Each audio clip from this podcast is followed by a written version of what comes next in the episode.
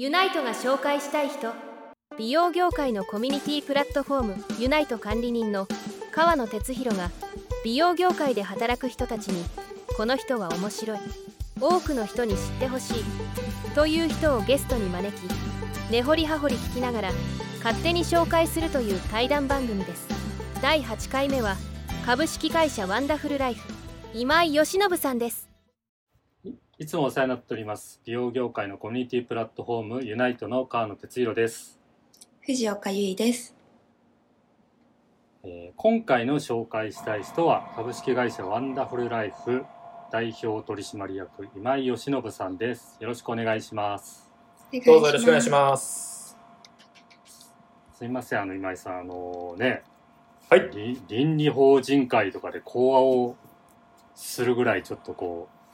普段立派な話をされてるのにいえいえいえいえいえ、まあ。僕の僕のねあのいつものズーズーしたでちょっと僕のポッドキャストに出てくれといやいや、もう、お声掛けいただいて何よりです。いや嬉しいやいや、いですよ本。当に申し訳ないです。ちょっと軽い気持ちで、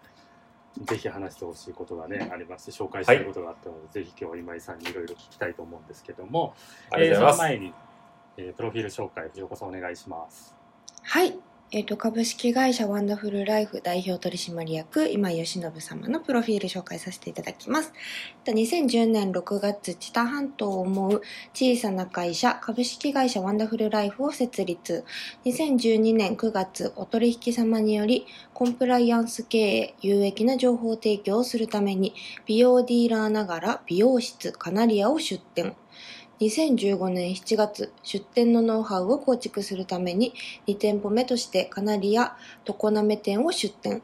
2018年12月、お客様の健康面のサポートの強化を目的として、日本酵素マイスター協会名古屋認定校としての展開を開始。2019年8月、新たなキャッシュポイントの創造のために、ディオーネオブ店を展開開始。2021年3月、地域貢献のためにワンダフルチタを立ち上げ、SDGs 活動を開始。今日はよろしくお願いいたします。ありがとうございます。よろしくお願いいたしますお願いしますまあ今、プロフィール聞いただけでもね、様々なことやられてるんですけど、もともと今井さんは、あの、ディーラーさんですよね。はい。そうですね。ディーラー、もともとディーラーですし、今も一応ディーラーもやってます。はい。ディーラー業からディーラーとして独立をそうですしたんですね。で、それがはいワンダフルライフ会社。そうです。はい。そっから、それは、そのディーラーのみの、あれだったらどれぐらいあるんですか？売り上げですか？いや、あのー年数というか、最初ディーラーからスタートして、えー、だからもう10、12、3年じゃないですかね。ディーラーだけやってた時期は？当初はディーラーだけディーですよ、ね。ラー、ディーラー、だからディーラーはもう25年ぐらいやってるんじゃないですか。じゃあ最初ディーラーだけでまず十何年やってたんですか？ディーラー業あののみを。勤め、勤め人でですね。うん勤め人でまず独立してディーラー業は？12年ぐらいですね。ディーラー業のみ、ドディーラー業のみ、はい。えー、あーディあごめんなさいディーラー業のみだとうん。3、4年ですか。その後、で美容室。美容室とディーラーと両方やり始めてるってことですね。うーんはい。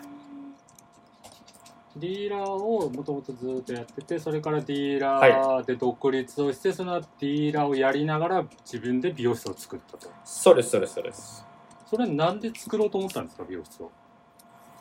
うーん、まあ、ディーラーの世界って結局今、あの、もうね、昔はこう、エリアで結構、うん。あの、しっかりあって、はい。で、あの、取り扱うメーカーもあんまりこう、被らなかった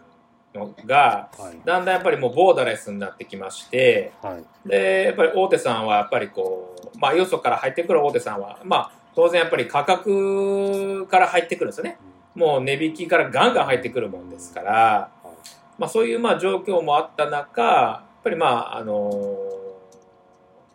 やっぱりじゃあ売り上げのね、やっぱりあの10%、15%の材料費を20%とかオフするよりも、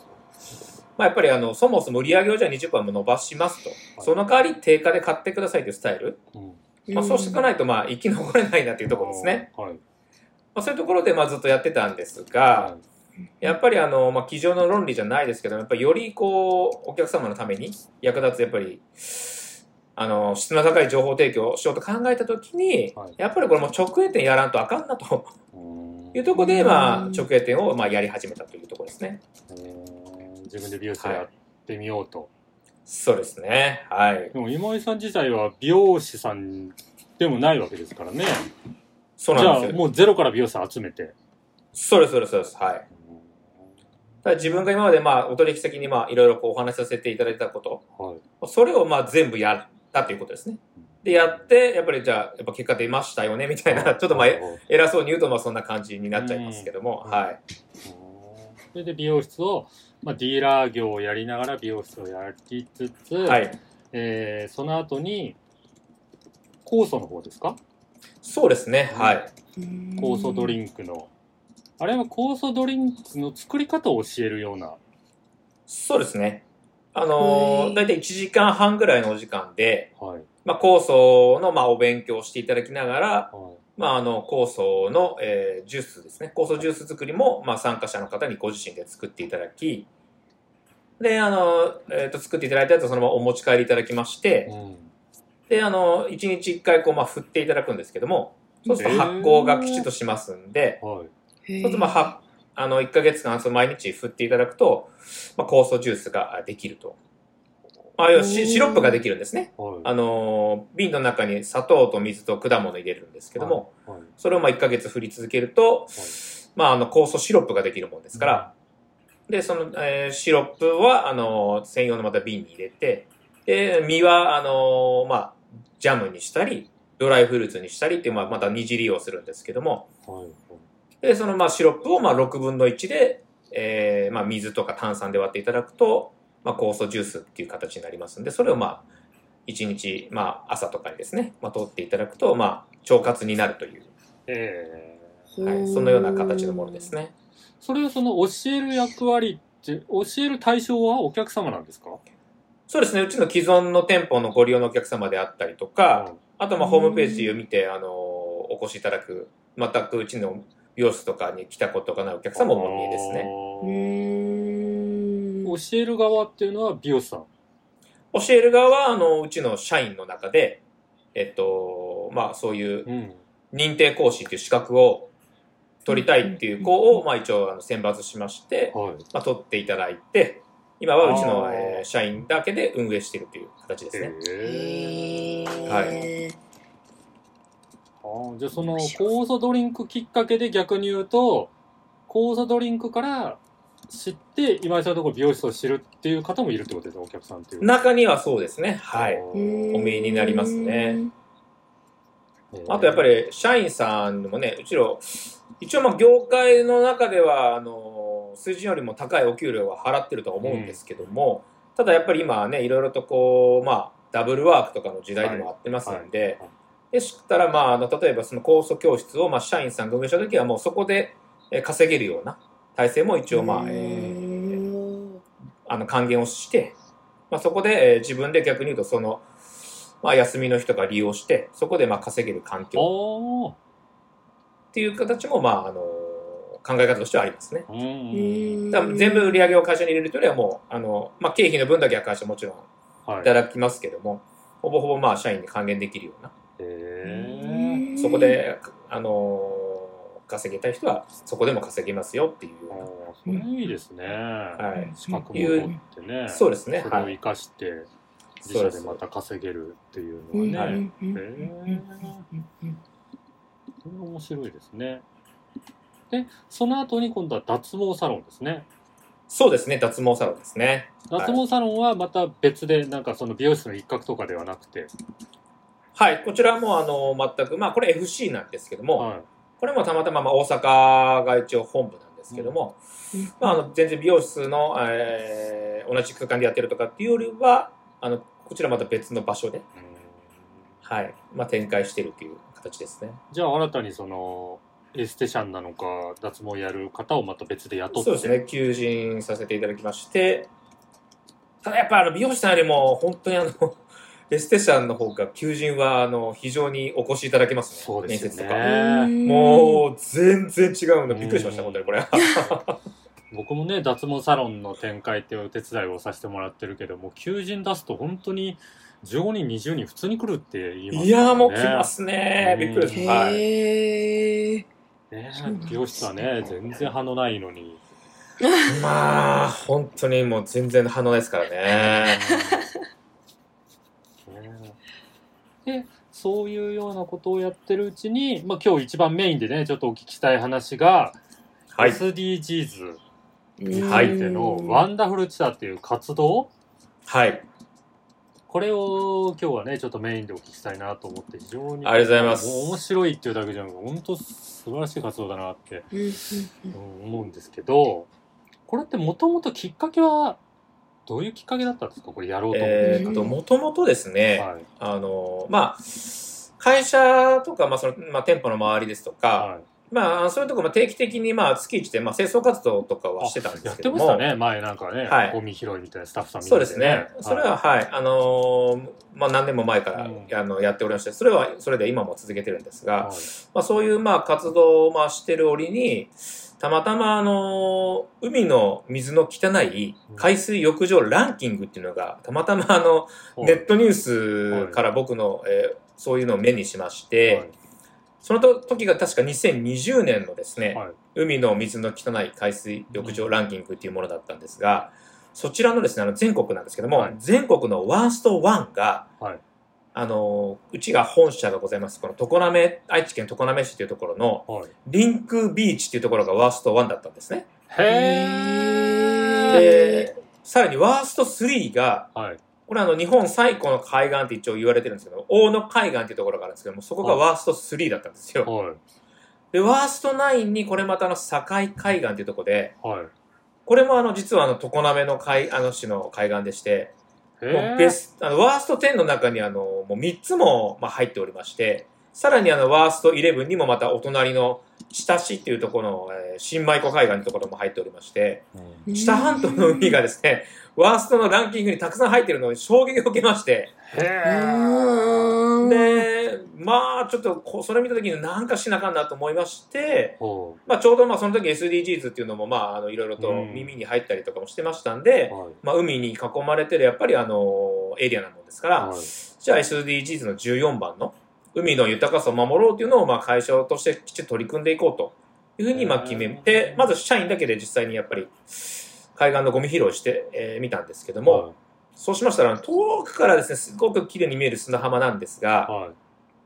やっぱりですね、この実際行ってみますと、タバコの吸い殻ですとか、うん。あとまあペットボトルですとか、うん。あとコンビニ由来のゴミですとか、はい。あと本当にそのマイクロプラスチックっていうものすごい小さなやつですね。それがものすごくあるのに、まあ衝撃を受けたんですね。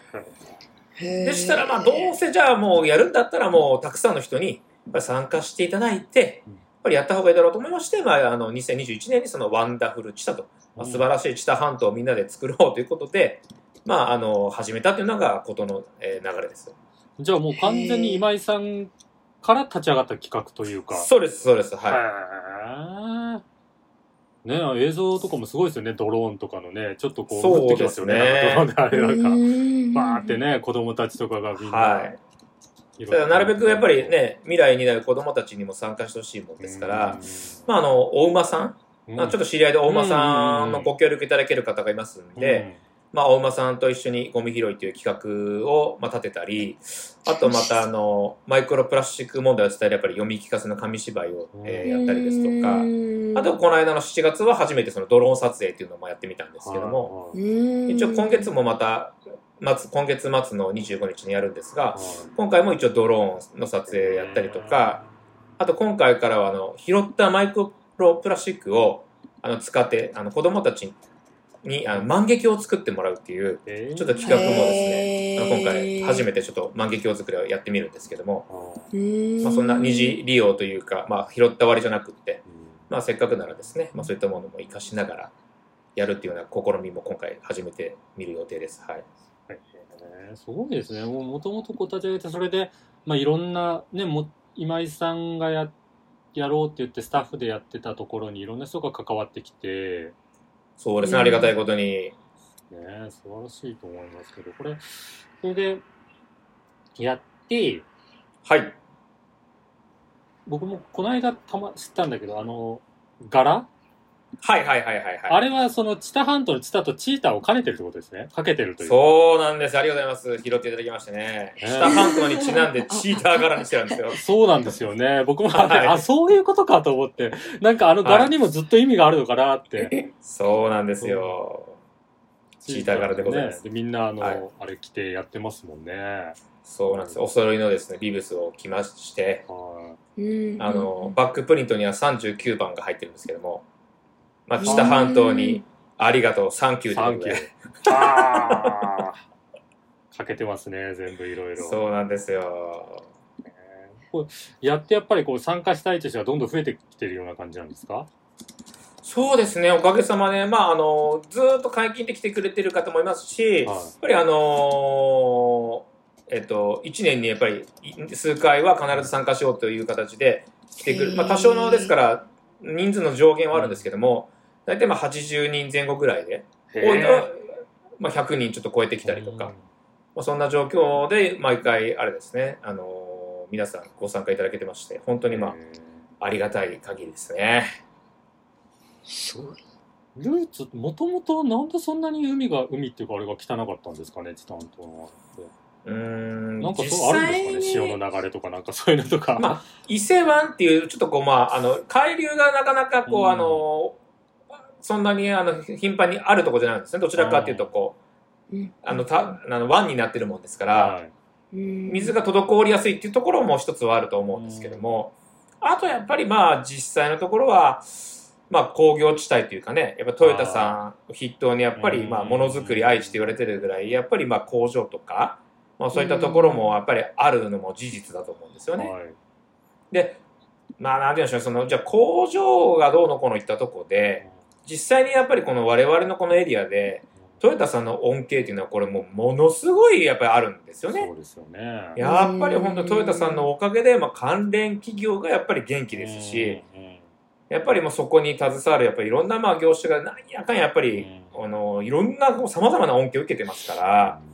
やっぱり愛知は元気だとかやっぱりえー不景気な時にもぱりいろいろ全国の方から言われております。な中にいる方々はねそこまで気づかないかもしれませんけど僕もまあたまにやっぱり外行ったりとかすると、やっぱり愛知県は元気だよね名古屋は元気だよねとか言われますんで、ってことを考えるとやっぱりもうトヨタさんのそういうのはもう変えようがない事実ですしうん。自分たちもその恩恵を受けてるわけですからじゃあ工業の用水がどうのこうのいったところでそれはもうしょうがないと思うんですね。うん。それよりも、じゃあ実際自分たちが日常の生活でちょっと意識するだけで、ゴミを減らされたり、あの減らすことができたりとか、やっぱりそういうことの積み重ねでも全然違ってくると思うんですよ。そうですね。はい。コンビニ行った時になるべくあのー無駄な、あの、おしぼりもらわないとか、うん無駄なスプーンはもらわないとか、やっぱりそういったちょっとした心がけ、ゴミをきちっと捨てるとか、ペットボトル。ルをなるべく買わないようにするとか、ちょっとちょっとの意識だけでもやっぱ全然変わりますので、そうですね。そっちの方が大事じゃないのかなとは思ってますね。どのぐらいの頻度でやってるんですか、この活動って。えっとですね、今、あの、えっと、2ヶ月に1回ですね、奇数月にやってますね。はだから3月、1月はちょっと寒いもんですから、は1 月はやめてるんですけど、一応3月、5月、7月、9月、11月の、えー最終日曜日ですね。あーじゃあ今月は25。そうなんですよ、25日ですね。えわざわざ美容室とかエステを休んでやっーてます。休んで、日曜日に休んで、休むんですよ。覚悟が違いますね。やっぱね、それぐらいやっぱり、あの、やらんとですね社員にやっぱりね、経営者の本気さが伝わらないなと思ってそうですね。それは、それは相当ななかなか土日祭日に店閉めるって、ね、美容室の経営者さんと結構できないですよね、それは。やっぱそこら辺ね、やっぱりあの、まあ、そこ捨てるから得るものがあると。ということで。はい。それはすごいわ。じゃあ従業員の人たちもみんな朝からそうですね、うもう朝から仕事の一環としてももう仕事。できるし、はい。奉仕活動としてもできるし。あとやっぱりね、社員教育になりますね。これは本当にやってよくわかりますけども。どういった点が社員教育にななるポイントなんですか？やっぱりあのね、お客様ももちろんお越しいただけるわけですけども、まあ、例えばまあ仮にじゃあ、あの、100人お越しになっても、お客様な、お客様の、やっぱり、人数って20%ぐらいなんですよね、実際のところ。まあ、多くても30%ぐらい。それ以外はやっぱり、まあ、あの、全然、うちと接点がないお客方とか、まあ、実際、まあ、あの、私の、まあ、経営者仲間とか、うん。まあ、そういった方がやっぱり多多いですので、はい。やっぱそういう方々、やっぱね、まだ全然会ったことがない方にももうしっかりと対応して、やっぱしっかりおもてなしをしていかなきゃいけないわけじゃないですかそうで。すね。うんはい、やっぱそこはですね、まあやっぱりこう非常にやっぱりこう社員教育になってきますよね。日頃やっぱり、あの、接点になる、まあお客様にはおもてなし、もちろんきちっとね、やれてると思いますけども、その中でまあ新規の方だとまあもちろん多少違うところあるかもしれませんけど、とは言っても、自分たちの、まあ、あの、箱の中ですから、自分たちが、まあ、主導権を取れる箱の中でやってるのと、ぱりそこが、まあ、ガラッとやっぱり環境が変わり、その中でもやっぱり同じことをできなきゃいけない、もしくはそれ以上のことをしていかなきゃいけないんですよね。やっぱりあの、甘えが一切ない状況ですから、顧客様にはやっぱりなんやかんや今までの、あの、まあ、貯金っていうと大げさかもしれませんけども、関わってきたあの経験値がありますので、そうじゃない方にはやっぱり逆に言うともうね、あの、貯金もないわけですし、特にあの、第一印象は二度ないわけですから、はい。そこの中でやっぱり自分たちの、えー逆に言うと日頃じゃない環境で、やっぱりしっかりとえー対応していくってことは、これはものすごい社会、あの社会というかあの、まあ、社員教育にですね、うんなるなーっていうのはもうすごく感じますね。はいそうです。ね。なんとなく教えられてできることではないですよね、そういうのってね。はい。本当そうですね。経験して学んでいくしかないでしょうからね。はい。うん。確かに。今ね、ちらっ、ちらっとさらっと第一印象は二度ないっていうのは結構いい名言ですね、今のね。ありがとうございます。確かにって思うんだよ、いや。確かにって。第一印象は二度ないって、そりゃそうだね。確かに言われてみればそうだって思いましたけど。で、そっから、あの、洗剤作ったじゃないですか。あ、そうなんですよ。はい。それもそれをや、まあその活動がきっかけで、そうです、そうです。でこういうものを作ろうってなって実際に商品化したわけですよね。はい。やっぱりあの、ゴミ拾いだけでは、うんやっぱりあの、弱いなというところもありまして、はいやっぱりあの、海に流れる水ですね。うん。うんそこを、まあ、うちでもやっぱりあの、タオルものすごい回して洗濯機もガンガン使いますし、はい。はいやっぱりあの、そう考えるとやっぱりまあ、少しでもまあ、あの、海に流れる水がきれいになったらいいなと思いまして、まあ、成分解性のあの、ある、まあ、洗剤を、たまたまあの、ご縁いただく機会があったもんですから、まあ、じゃあ、あの、もう、それをもう作っちゃおうと。いうところで、今はそれもまあ、あの自分のとこでももちろん使いますし、まあ、販売もさせていただきながらですね、はい。少しでも、まあ、あの、地球に、まあ、貢献できたらなと。あと、やっぱりあの、これまだちょっと準備が、あの、届かないですけど、やっぱりあの、やっぱこの住んでるような知多半島を活性化していきたいもんですから、潜在にあの、ちょっとまあ、地域通貨みたいな仕組みも今、えー準備はしてあるんですけども、そういったあの地域通貨貯めていただくと、例えばあの、こういうお店だと、まあその地域通貨があると、例えばまあ、ドリンクが少し安くなるとか、うんもしくは何かあの、うちのネットでそういうのをた、えー買っていただいて、地域通貨が貯まると、まあ、知多半島のなんか名産品が、あの、届くとか、そういうまあ、仕組みまでですねうん、えー作りながら地域、まあ、活性化にですね、また繋がっていくといいのかなというところは一応考えてますね。はなんかねそういうのがあると確かにその地域のものを使おうとかねどうやったら自分がその住んでる地域でそれがあるんだったらそはいれを使おうっていうのは、よりいいきっかけになりますよね、なおかつそうですそれがね。ねそうやっていい活動というかはい。地球のためになるというかね子供たちの将来の子供たちのためになるっていう活動に関われるっていうそうですね。何かしら、はい。ですからもう、なんか、あの、大きなことやることが SDGs でも何でもなくて、日常の本当にちょっとしたことに意識を変えるだけで、やっぱり全然あの SDGs にもつながってきますのでね。あでもね SDGs を結構その歌ってる美容室って僕も意外と何個か知ってるけどここまで本当にその今井さんぐらいまで本気で取り組んでる経営者さんってなかなかねまだ周りにいないし、ありがとうございます。その日曜日に店閉めてまでやるっていうのはね そこまでそれはもう本当すごいと思う。で洗剤まで作っちゃったっていうのもね、それはもう本気そのものだよなと思うから。まあこういう話をね今日聞いてまあ、自分もその住んでる地域だったり自分のお店や会社がある地域にね何かしらそういう貢献をしていきたいって人たちはいるでしょうからね。いやーそうですね。本当にではい。何をどういうふうな活動をしていったらいいかっていうのも分かんないっていうのもあるかもしれないしなかなかその自分から動いて何かを起こすっていうのも、まあ、結構なエネルギーだし勇気だし労力だろうしっていうようなとこもあるかもしれないけど、でもそれをこうやってみるとねまた全然違そう世界だったり経験が得られますからね。そう思います。はういん。もし何かねそういうの本気でちょっと取り組んでみたいとかやってみたいっていう人がいたらねぜひちょっとこう今井さんに聞いてもらえればなって。ああもう喜んではい、ねあのお手伝いとかねできることはさせていただきますので、うんはい。本当にあのフェイスブックとかでねよく出てますからねあの映像とか見てもらうだけでもね。はい、ありがとうございます。みんなで本当になんか子供たちとかも一緒になってやってたりあのドローンの映像もそうだし。あのじゃあ洗剤というのも普通にその買えるようにはなってるんですか？そうですね。今あの店舗でも販売してますしあとまあショッピングサイトですね。からも一応まあ購入できるような形には、はい、なってるんですねじゃあ。なってますねはい。まあ、その洗剤を使うっていうだけでも SDGs ですからね。そうですそうです、ね。本当そうなんですよ。はい。だけでもね、えまずそういうところからね取り組んでもらえればなと思うんですけど。もっとねちょっと詳しく聞きたいなと思ったんです。ちょっとお時間の関係もありますので。ー、はい。今井さんあの今後はどういうようなことをやっていこうとか何か計画ってあるんですか？先ほどのその地域通貨以外とかでも。やっぱりあのまあ一応、えっと、この知多半島を思う小さな会社というですね、あのところでロゴにもまあ一応入れてるもんですから、まずはやっぱりあの今のこの、まあ、ワンダフルチタこういうまあ地域、まあ、貢献につながる、まあ、そこをしっかりとやっぱ根付かせていくっていうことはやっぱすごくありますよね。あとやっぱりその元になるのは、えーうちの今、えー、と今と,、えー、と知多半島が5市5町なんですから構成されてるんですけどもはい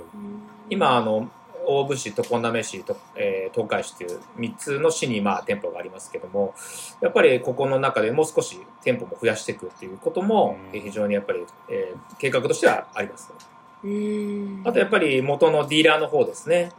ディーラーの方でもやっぱり、まあ、うちがこういうおかげさまで美容室のなんですけども、まあ、地域貢献したりとか、あとやっぱりその環境に少し配慮したような考え方で営業したりとか、そういったことなんかをやっぱりあの、まあ、増やすような、やっぱりえーエシカルな美容室系をやれるようなお仲間を増やしていきたいところで、ディーラーとしてはそういったところも強化していきながら、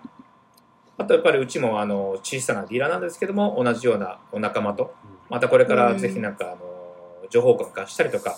コミュニティ作りながら何か、えーその我々のこのまあスケール感だからこそできること、まあ、そういったところを、えー強みとしながら、またあの業界の中でしっかりと貢献していきたいなっていうのはあります。いや、いろいろね、こう楽しみですね、こちらとしてもね。またもしかしたら話を聞かせてくれっていう機会が出てくるような気もしますけども、岩井さんがね、何か新しいこと始めて。まあでもちょっとワンダフルチタの方はね、ぜひ皆さん、あのまだ知らないよって方は見ていただければ、映像がね、Facebook でもそうですし、見てもらえれば、本当に興味を持つと思いますね。じゃあ自分とこではどういうことできるかなって考えることができるかなと思います、ぜひ見てください。では、そろそろお時間になりました。今日はこの辺りにさせていただきたいと思います。今井さん、今日はありがとうございました。こちらこそありがとうございました。ありがとうございました。